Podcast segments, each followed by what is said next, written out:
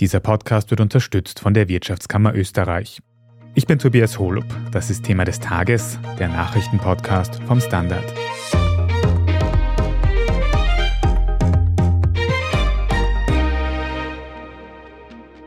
Die Inflation steigt immer weiter. Im vergangenen Oktober lag die durchschnittliche Teuerung in Österreich bei 11 Prozent. Das ist der höchste Wert seit 70 Jahren. Doch während sich die Auswirkungen von Kostentreibern wie der Energie in sehr unterschiedlichem Ausmaß auf die Bevölkerung auswirken, betrifft ein Bereich quasi alle Menschen, der Lebensmittelhandel. Dort gesellt sich zu den steigenden Preisen nun aber noch ein Phänomen, Shrinkflation, also kleinere Verpackungen bei gleichem oder höherem Preis. Wir besprechen heute, wie verbreitet solche Mogelpackungen in Österreich sind. Wir schauen uns an, warum sich Produzentinnen und Handel so sehr über Preise streiten, dass manche Produkte gleich ganz aus den Regalen verschwinden. Und wir fragen nach, was gegen Shrinkflation unternommen werden kann. Verena Keinrath, du beobachtest für die Standard Wirtschaftsredaktion auch die Inflation sehr aufmerksam und auch die Preise im Lebensmittelhandel. Wie schauen die denn aktuell aus? Wird wirklich alles teurer, so wie das die Statistik quasi nahelegt? Ja, natürlich. Also wie vieles andere haben sich auch Lebensmittel erheblich und zum Teil auch rasant verteuert. Allein im September sind die Preise dafür um fast 14 Prozent gestiegen. Daran ist man in Österreich nicht gewöhnt. Also Nahrungsmittel waren in der Vergangenheit traditionell eher inflationsdämpfend blieben also stets unter der nationalen Teuerung. Wir geben ja im Schnitt oder gaben im Schnitt bisher so rund 10 Prozent unserer Haushaltsausgaben für Essen aus. Das ist wirklich deutlich weniger als im EU-Schnitt. Und wir waren es gewöhnt, mit Vorräten recht locker umzugehen. Also ein Viertel der Lebensmittel in den Haushalten landete über Jahre im Müll. Damit ist es jetzt wohl vorbei, denke ich einmal. Also Industrie und Handel halten es nicht für sehr wahrscheinlich, dass die Preise fürs Essen heuer oder nächstes Jahr so schnell wieder spürbar sinken. Die Großhandelspreise etwa, die dann letztlich auch über die Preise im Regal entscheiden, gehen weiter stark nach oben, um ein gutes Fünftel. Und selbst wenn es die Energiekosten sinken sollten, die da ein starker Treiber sind, wird das nicht sofort eins zu eins auf die Lebensmittelpreise durchschlagen. Da spielen zu viele andere Kostenfaktoren noch mit hinein, bis hin zu Löhnen, Gehältern. Alles in allem ist es für niemanden derzeit eine leicht verdauliche Kost, weder für die Produzenten noch für den Handel und am allerwenigsten für Konsumenten, also vor allem für jene, die schon jetzt mit hohen Kosten für Strom, Gas finanziell an ihre Grenzen kommen. Und jetzt steigen ja auch nicht nur die Preise, sondern man hört auch immer öfter davon, dass die Füllmenge von Produkten sinken soll. Also dass quasi in einem eh schon teureren Sackerl Chips auch noch weniger drinnen ist als vor ein paar Monaten. Ist das wirklich so? ja, es gibt ein schönes Wort dafür, Schrinkflation. Weniger Inhalt in der gleichen Verpackung eine Erfindung jetzt aus der aktuellen Not heraus der Branche ist das natürlich nicht. Das gab schon immer, hat regelmäßig für Empörung unter Konsumentenschützern gesorgt. Von Mogelpackungen war da oft die Rede. Aktuell hat sich die Organisation Foodwatch das Thema vorgeknöpft und das Ergebnis tut halt Liebhabern bestimmter Marken schon weh. Ovomaltine etwa hat die Füllmenge von 1000 auf 900 Gramm reduziert. Die Verpackung ist gleich groß geblieben. Der Preis ist im Oktober im Vergleich zu Februar in einzelnen Handelsketten um 20 Prozent gestiegen. Ein Stapel Pringles etwa ist in der gleichen Verpackung um mehr als 7 Prozent geschrumpft und diese salzigen Snacks haben sich laut Foodwatch um fast 17 Prozent verteuert. Und diese Beispiele kann man jetzt beliebig fortsetzen. Sie reichen von der Margarine Rama bis hin zu Käse von Wörle. Wobei man schon ganz klar sagen muss, also die Hersteller tun dabei es gesetzlich nichts Unrechtes. Das Gewicht des Inhalts wird auf der Verpackung klar ausgewiesen. Der Grundpreis für, was weiß ich, 100 Gramm, ein Kilo, ein Liter wird am Regal im Handel ausgeschildert. Aber halt ganz ehrlich, wie viele Konsumenten studieren das Kleingedruckte? Vor allem, wenn die Verpackung so aussieht, wie sie halt schon immer aussah. Mhm. Aber verstehe ich das jetzt richtig, dass wenn ein Produkt jetzt eh schon Hausnummer 10% teurer wird durch die Inflation und dann ist auch noch 10% weniger drinnen im Inhalt, dann falle ich quasi beim Einkaufen gleich um 20% um Hausnummer? Ja, deswegen halt auch der Aufschrei von Konsumentenschützern. Also Foodwatch etwa sieht darin eine versteckte Teuerung.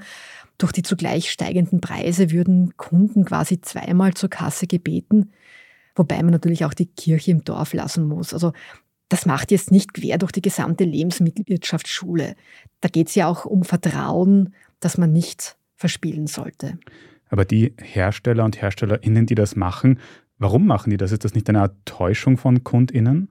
Naja, bei Täuschung, da muss man jetzt vorsichtig sein. Also rechtlich ist das schon in Ordnung. Es müssen halt gewisse Regeln eingehalten werden. Also ich muss als Hersteller das Nettogewicht auf der Verpackung angeben. Am Regal muss, wie gesagt, der Grundpreis angegeben sein. Und ich muss eine Verpackung mit zumindest zwei Drittel Inhalt befüllen. Tue ich das nicht, riskiere ich Anzeigen und Klagen.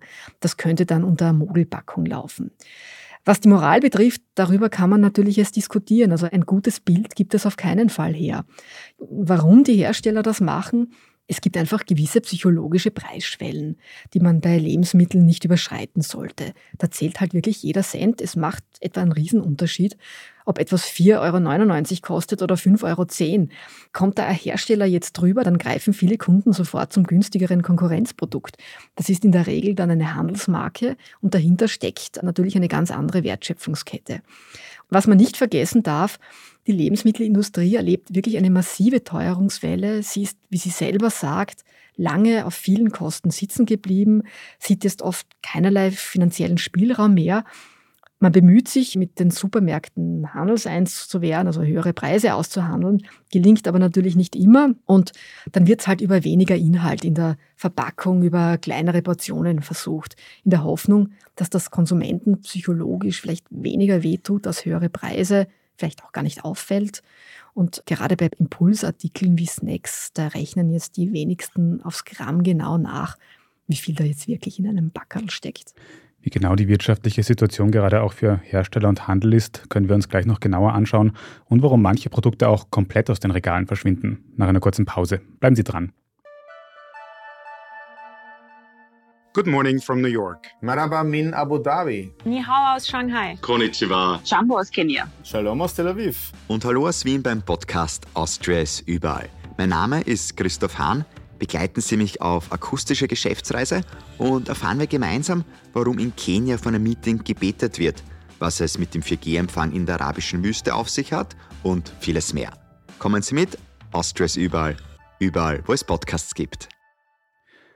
Verena, Abgesehen davon, dass vieles teurer wird und jetzt eben auch die Packungen kleiner werden, habe ich auch das Gefühl, dass es einige Produkte in letzter Zeit überhaupt nicht mehr in einigen Regalen gibt, vor allem was Süßigkeiten angeht.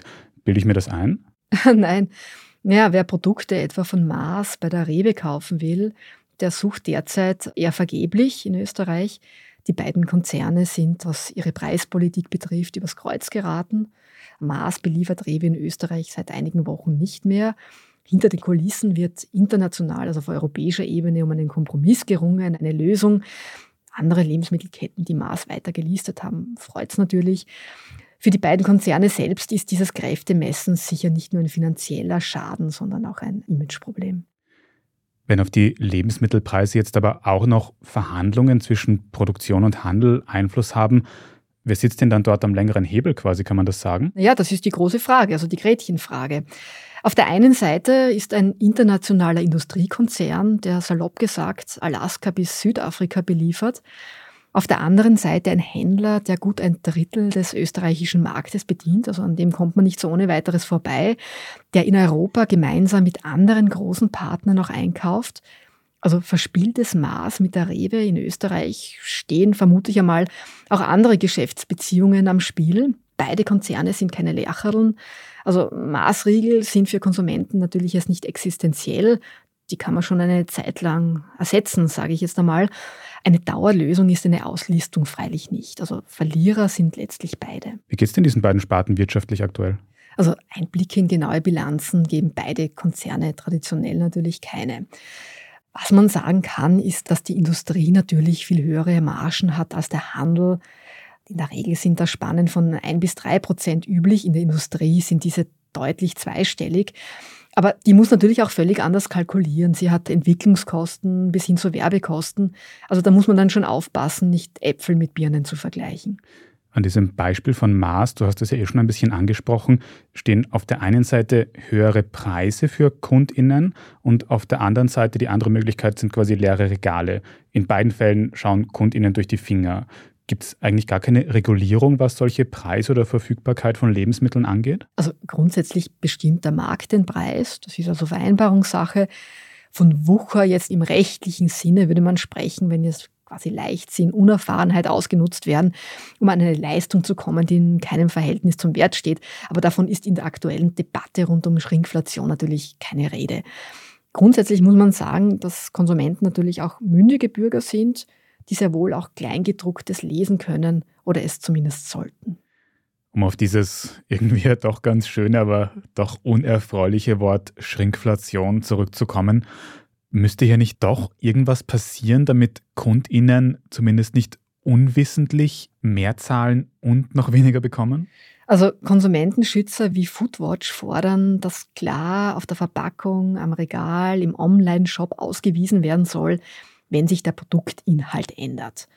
Also wir alle kennen ja diese Pickerln, die Werbung dafür machen, wenn plötzlich mehr drin ist, als bisher üblich war. Das Ganze sollte also theoretisch auch umgekehrt funktionieren. Das Handel, Industrie, das ist freiwillig machen, halte ich für ausgeschlossen. Das ist ein zusätzlicher bürokratischer Aufwand, der ein Produkt, wie Sie argumentieren, natürlich auch weiter verteuern könnte. Und es ist natürlich alles andere als Werbung. Also die Industrie würde damit quasi gegen das eigene Geschäft arbeiten. Ich finde es wichtig, dass man Diskussionen darüber anregt. Es sensibilisiert Konsumenten, es schreckt Hersteller vielleicht ab, allzu unverfroren zu agieren. Abschaffen wird man die Schrinkflation nie können. Sie gehört zu diesem ewigen Kräftespiel Industrie, Handel, Konsument einfach dazu. Insofern kann man dabei wahrscheinlich nur empfehlen, dass wir alle ein bisschen besser auch schauen auf die Preise für die Lebensmittel, die wir einkaufen. Vielen Dank für diese ausführliche Erklärung, Verena Keinrad. Vielen Dank. Wir sprechen jetzt dann in unserer Meldungsübersicht gleich noch über die aktuell laufenden Midterm-Wahlen in den USA. Wenn Sie unsere journalistische Arbeit hier beim Standard in der Zwischenzeit aber schon unterstützen möchten, dann können Sie das zum Beispiel tun, indem Sie ein Standard-Abo kaufen. Wenn Sie unseren Podcast über Apple Podcasts hören, können Sie dort auch ganz einfach für ein Premium-Abo zahlen. Danke für jede Unterstützung, das hilft uns wirklich sehr. Jetzt aber dranbleiben, wir sind gleich zurück.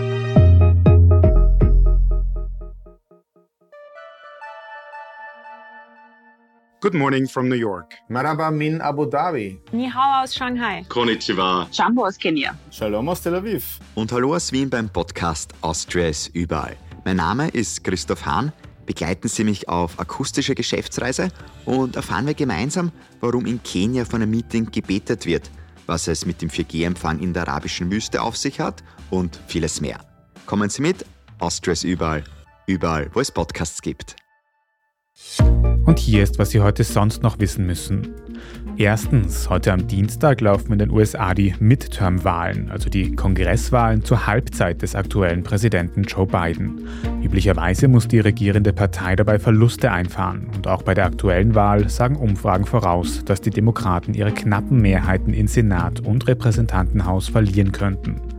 Im Vorfeld hatte vor allem Ex-Präsident Donald Trump für die Republikaner Stimmung gemacht. Für die kommende Woche hat Trump eine, in eigenen Worten, sehr große Ankündigung vorbereitet. BeobachterInnen vermuten, dass er je nach Ausgang der Midterms seine Wiederkandidatur für die nächsten Präsidentschaftswahlen 2024 bekannt geben könnte.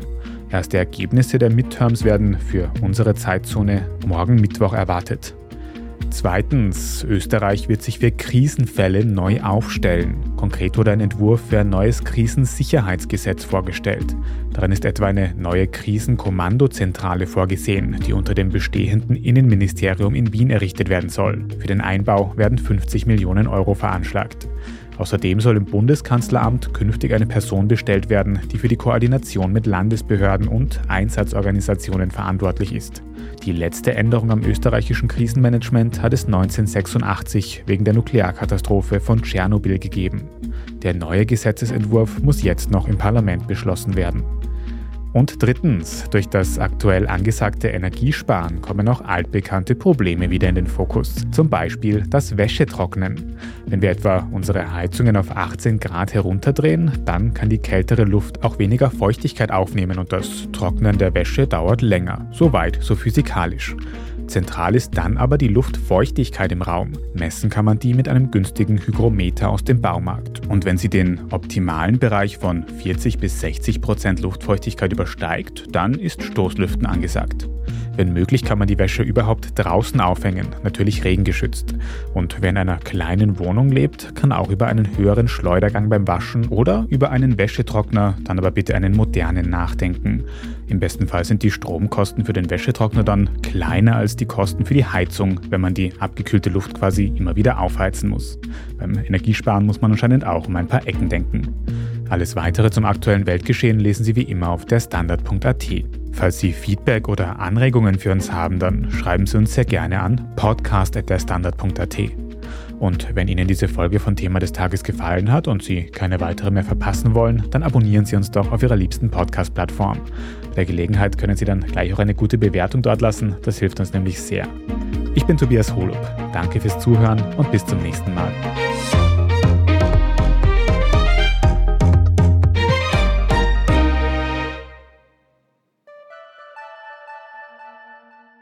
Good morning from New York. Marhaba min Abu Dhabi. Ni hao aus Shanghai. Konnichiwa. Jambo aus Kenia. Shalom aus Tel Aviv. Und hallo aus Wien beim Podcast Austria ist überall. Mein Name ist Christoph Hahn. Begleiten Sie mich auf akustische Geschäftsreise und erfahren wir gemeinsam, warum in Kenia von einem Meeting gebetet wird, was es mit dem 4G-Empfang in der arabischen Wüste auf sich hat und vieles mehr. Kommen Sie mit, Austria ist überall, überall, wo es Podcasts gibt.